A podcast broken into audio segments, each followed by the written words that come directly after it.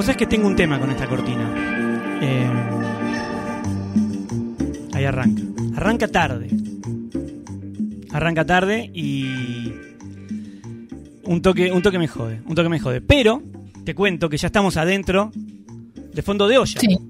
De fondo de olla. Está- estamos adentro de fondo de olla. Ya estamos ahí en ese. En ese. En ese momento. es- esa cosa que queda ahí eh, quemada, ¿no? Del guiso. Pero que Por supuesto, yo te voy a. en ese momento que escarbamos hasta el fondo con la cuchara metálica. Ahí, Ay, no, ¿no? no, no, no. Ay, qué, qué impresión. feo. No, no. Qué Yo te voy a decir una cosa igual. Cuando se quema un poco el guiso ahí abajo, yo me lo como. ¿En serio, boludo? Sí, sí, yo me lo como. No. Sí.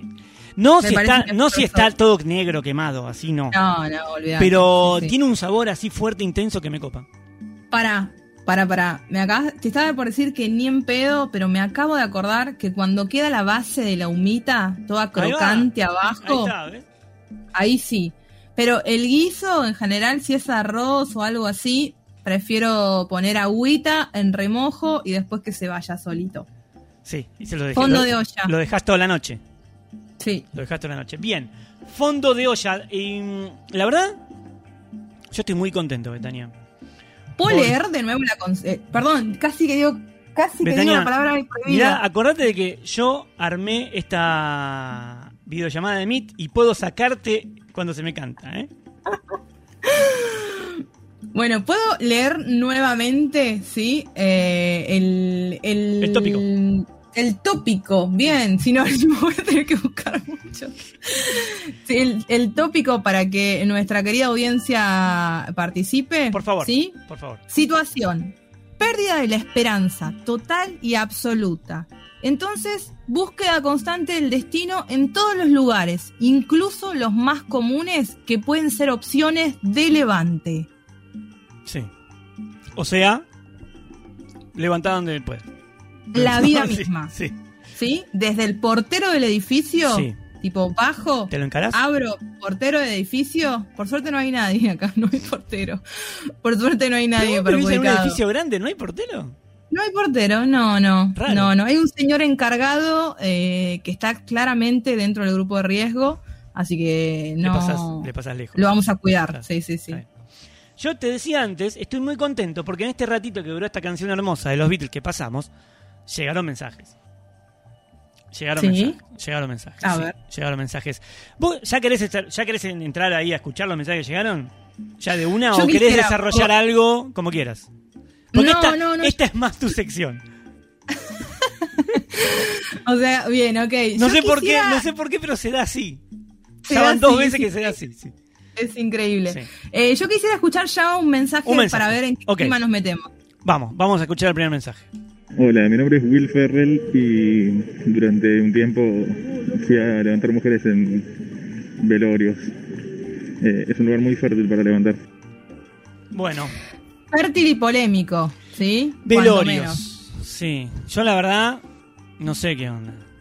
No sé qué onda. Pasa que si el familiar es muy cercano, hay que tener realmente una avidez eh, intensa de querer, eh, digamos, eh, Salvo copular. que vivas para- cerca de una casa velatoria de en la que vos pasás y ves que hay gente reunida ahí afuera, entonces decís, ah, bueno, a ver si hay alguna que está buena.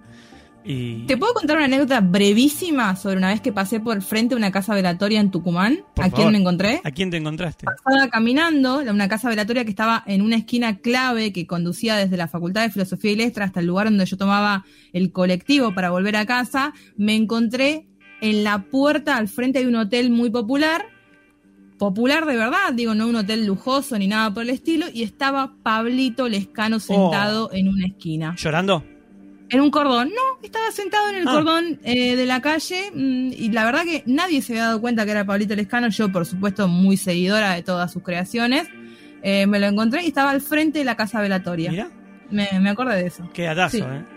Datazo, Sí. datazo, sí, sí. La verdad que este señor se hace llamar Will Ferrell. También Sí. cuida, cuida su identidad. Está bien. identidad. Sí, pero la verdad que es polémico. La verdad que yo no sé. No, no, a mí no me da. A mí no me da. Bien, te quiero leer una situación Sí, que me acaba favor. de llegar de, alguien que no quiere revelar su identidad, por supuesto, y vamos a contar esta situación. eh, en este caso no es por audio, es por escrito. Dice, bueno, es un chabón que es divorciado y cuando se supone que solo el diálogo era por el tema de el alquiler de la cochera en la que alquila, ¿no? Era sobre el día del pago. Se la pasan comentando historias y después se quedan charlando de todo, ¿sí? Eh, Sí.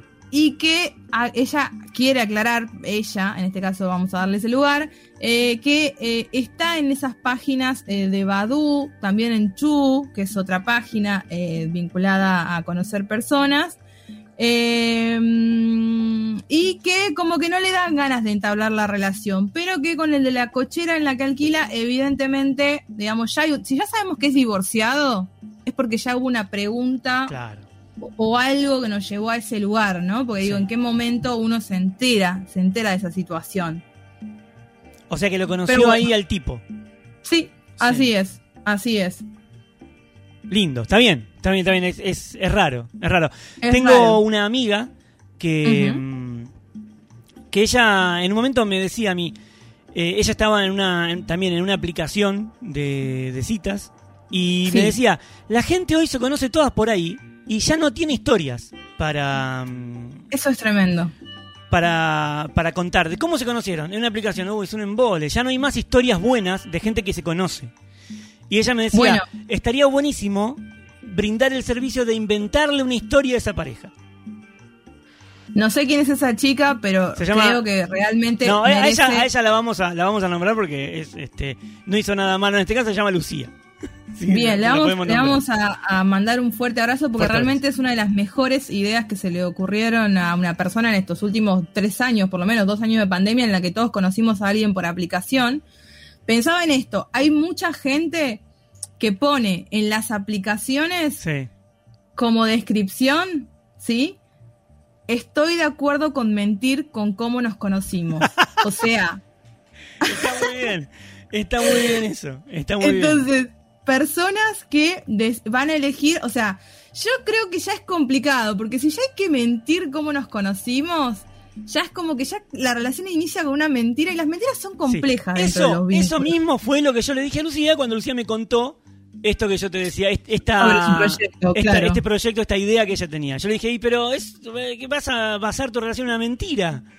Sí, sí. Y yo me dijo, eh, ¿qué le importa? bueno, está bien. ¿Podemos pasar al segundo audio, Betania? Sí, por que favor. llegó acá y que está esperando, está ahí, está golpeando la puerta del audio que quiere entrar. Ahí va, ¿eh? A ver. ¿Qué tal amigos de Segundas Nupcias? Les voy a contar un acercamiento que tuve una vez con una chica gracias a la radio. La verdad que no me deja muy bien parado esta historia, pero es divertida. Estaba en el auto escuchando la radio, el programa de Sebastián Wanreich, Metro y Medio, porque allí trabaja el amor platónico de mi vida, la señorita, señora va, Julieta Pink. Cuando se separe ya será señorita y señora de vuelta conmigo. Ahí va. Pero en ese momento, bueno, estaba escuchando hace varios años el detalle que estaba escuchando la radio con quien en ese momento era la chica que me acompañaba en la vida. Eh, veníamos escuchando y sale un oyente al aire y le preguntan, en ese momento le preguntaban, ¿a qué famoso dicen que te pareces? Y la chica en cuestión, la oyente que está hablando, dice, me dicen que me parezco a vos, Julieta. Acá voy a poner pausa un segundo en el mensaje, porque quiero decir, yo estaba escuchando también ese día en ese momento. Yo no, no, también aparte, me- estaba lo que más me gusta de este oyente es la cantidad de eufemismos que usa para eh, no nombrar y no decir cosas, ¿no? Bueno, Eso también bueno, es vamos a seguir escu- seguimos escuchando. Le dice a la conductora de la radio. Como les acabo de contar, tengo una especial admiración por Julieta Pink. Me llamó mucho la atención eso que dijo la oyente. Y en ese momento quien me acompañaba bajó a comprar a un chino, quien me acompañaba en el auto y venía escuchando conmigo. Entonces, bueno, tuve que, que buscar por Instagram cómo era esa persona que se decía parecida a quien yo admiro mucho. Y la encontré. Y bueno, después de un Sí. tiempo nos pusimos a hablar y surgió una historieta de, de ese encuentro. Y la persona que venía conmigo en el auto que me acompañaba antes se enteró. Porque me stalkeó en Instagram y se dio cuenta. Pero bueno, lo tenía permitido porque sabe que Julieta Pink... No, no lo tenía permitido y todo mal, se pudrió todo. Pero bueno, se abrió una nueva ventana, que después se cerró, porque así es la vida, ¿vio? Y así es el amor, empieza y termina. Bueno, ahí Lo- está. Una historia hermosa realmente, ¿eh? Me, eh, un tono, un tono eh, muy robotizado. de Bueno, este está, está oculta, está oculta su voz. Ah, yo detrás pensaba que era una, una de- cálida voz no, no, eh, tiene, robotizada. es- tiene un pitch, tiene un pitch puesto Bien, porque, excelente. bueno, ocultamos, dijimos, hoy, hoy se, es todo dentro del anonimato, salvo Lucía. Bien, o sea que eso me da a entender que es eh, Novarecio, porque digo, Es si- Novarecio. si, es una voz dis- distinguible, debe ser la de él, así Debe que ser le la de mandamos, Novarecio, debe ser la voz de sí, Novarecio. le sí. mandamos un fuerte abrazo, gracias por escuchar Segundas Nupcias. gracias, Novarecio. Tengo otra anécdota eh, interesante que me llega. En este caso es de una persona que conoció a alguien en la góndola de un súper, ¿no? Justo lo No que decías quiere- no- antes. Sí, no nos quise, no nos quiso mandar, eh, digamos, audio, pero nos quiere contar su historia. Bueno, En este, en este caso tiene un final feliz. Es un poco fondo de olla porque dice que venía de una ruptura, ¿sí? de una ruptura amorosa muy, muy, muy dolido. Muy dolido. Y bueno, fue a comprar, bajó a comprar al súper de siempre. En eso agarra, se va por la góndola de paquetes de arroz y fideos, agarra un paquete de arroz y cuando gira ya para, para encarar hacia el lado de, la, de los enlatados, ve a una chica, ¿sí? Esa chica hoy es su señora. ¿sí? ¿Es futbolista? Y una historia de amor increíble. ¿él, Así. ¿él es futbolista? No, no, pero, ah, digo, pero digo, bueno. dice mi señora. Sí. Está bien. De hecho, tiene, tienen 20 años los dos, pero bueno, deciden llamarse de esa señora. manera porque les da más, eh, más, más entidad al vínculo, ¿no? Bueno, Así que le mandamos un fuerte abrazo también a este oyente que cuenta su historia de, en este caso, un poco de fondo de olla, pero con final feliz, ¿no? En unten dos bendiciones y demás. eh, mira qué bueno. Bueno, Sí, bien, sí, sí. bien, bien. Y todo Góndola gracias a... No, qué lástima que no dice qué producto estaba viendo en ese momento. Me, me Yo quiero, interesado. yo quiero preguntarte algo, Adrián. ¿Te pasó alguna vez, te pasó alguna vez de cruzar a alguien y decir, este es el momento para hablarle? Jamás. y, y no hablarle, o sea, decir como, para esta persona me gusta, tipo vos decís, "Es- me gusta, esta chica me gusta, y lo, lo que sea, y decir, este es el momento para hablarle y decir, ¿qué pasa si le hablo? A mí me pasó mucho en el bondi, No. cuando voy sentada a la par de alguien que me gusta. Ja- eh, me, Nunca. Me ha pasado durante. O sea, yo que me acuerdo cuando iba al colegio en la secundaria que Sí. iba siempre una chica que me encantaba durante años, nunca la hablé. Bien. Nunca. Perfecto. Excelente. Y nunca tampoco Excelente. encontré el momento. Eh, te- estamos medio apurados con el tiempo. ¿Vamos a escuchar otro mensaje?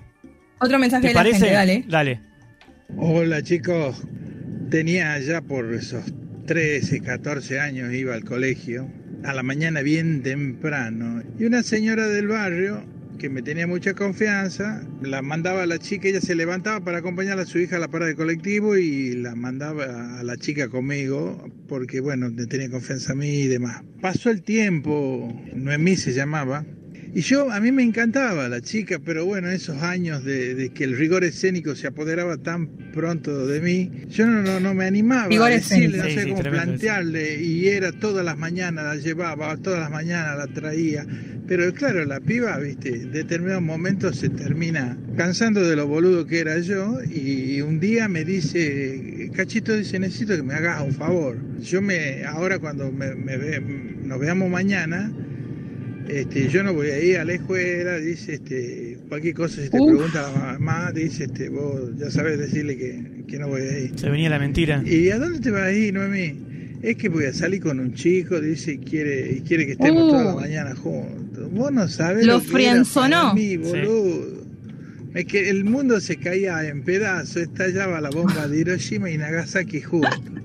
Ay, Bueno, qué Pero triste. por pelotudo, porque, bueno, en fin, yo digo, bueno, está bien, pasó, pasó el tiempo, después yo también me hice amigo del chico que salían y todo. Pero pasaron los años y siempre quedó ese, eh, ese, ese amor inconcluso ahí. Y resulta que Uf. una vez conversando la encuentro y conversando de cosas así, ahora ya con el desparpajo que me dio la vida. Muy este, bien. pregunto, Esa frase "Che, está muy linda. que te quería comentar yo algo cuando éramos chicos, vos sabés cómo yo pensaba que podríamos salir, que éramos novios. Ay, dice, vos no sabés cómo yo te esperaba que vos me llamé, eras tan pelotudo. dice. Muy bien. Un beso grande, chicos. Muy lindo programa, Mirá. están saliendo excelentes. Ni que fuese la FM de Pergolini. ¡Ah, la mierda! a la mierda. No, no somos, querido oyente, pero No es la Estamos FM de Pergolini esta. Y tenemos un último audio. Ya para cerrar la sección, si te parece. ¿Sabes por qué no es la FM de Pergolini esta? ¿Por Porque qué? acá se pagan los sueldos. Acá se pagan los sueldos, viejo, no como en esa radio de mierda de Pergolini que daría todo por ir a trabajar. Eh, Por supuesto, yo también. Mario, si estás escuchando, te quiero. Eh, siempre desde cuál es te escucho, todo del año 93. Bueno, Basta. hola Mario. Eh, el último audio. Yo A tenía ver. 15 años, era mi primer recital sola con una amiga.